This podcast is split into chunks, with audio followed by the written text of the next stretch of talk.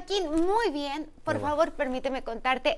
La entrevista en ella es una maravilla. Hombre, gracias. Interesantísimo. El personaje logra humanizarse, eh, hablar con esta eh, honestidad acerca de los trastornos alimenticios, de la presión social. Habló de todo y dijo que era la entrevista que quiere que vean sus hijos, que con esa entrevista quiere ser recordada. Bueno, pues fue, la verdad que sí fue un privilegio. ¿sí? Y ¿De quién traes firma?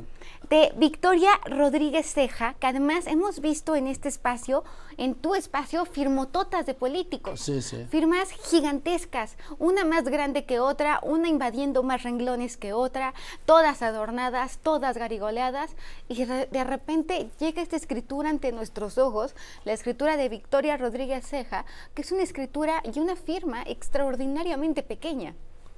Sí, porque al, abarca, vamos a ver, 1, 2, 3, 4, 5, 6, 7, 8, 9, 10, 11 caracteres.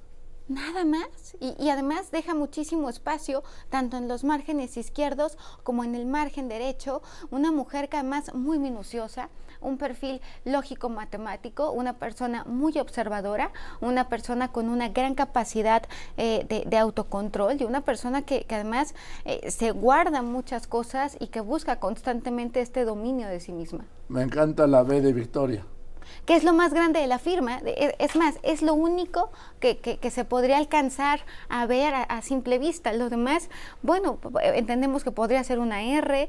Eh, podría ser la, la, victoria completa, podría ser que firme con su nombre, porque podría ser la tilde del, de la T, lo que, lo que está en, en medio. Pero bueno, para empezar, es una persona que considera que lo que ha logrado lo ha logrado por méritos propios. Por eso el victoria es tan grande. Ahora, es una B que es muy grande, es una inicial muy grande, es una persona que... Oye, como hasta de de, positivo, ¿no? Como que te ponen en la escuela bien. Parece una palomita. Sí.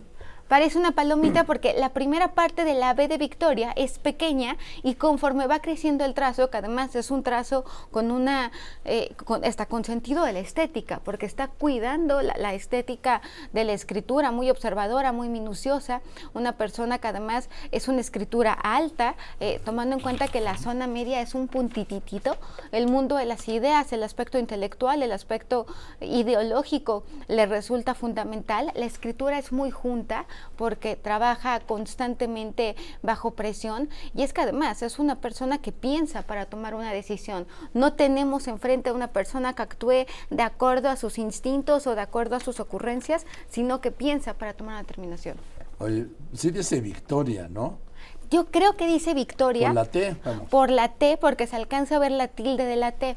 Sin embargo, el trazo es tan pequeño que que, sería atrevido darlo, darlo por hecho, pero yo considero que hay muchas posibilidades de que sea Victoria.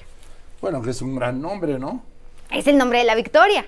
Victoria, sí. No, es el nombre de la Victoria, pero es una, una, personalidad totalmente diferente a lo que vemos, con una gran capacidad de introspección y de análisis, y no tan eh, instintiva, y no tan haciéndole caso incluso al ego, sino al análisis, a la introspección es muy para adentro, Victoria Rodríguez Ceja.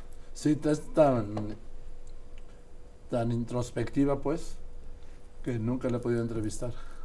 ¿No? No, no, no. lo dudo, pues es que es para adentro. Sí. Bueno. bueno, pues es el la interpretación que hace Marifer Centeno.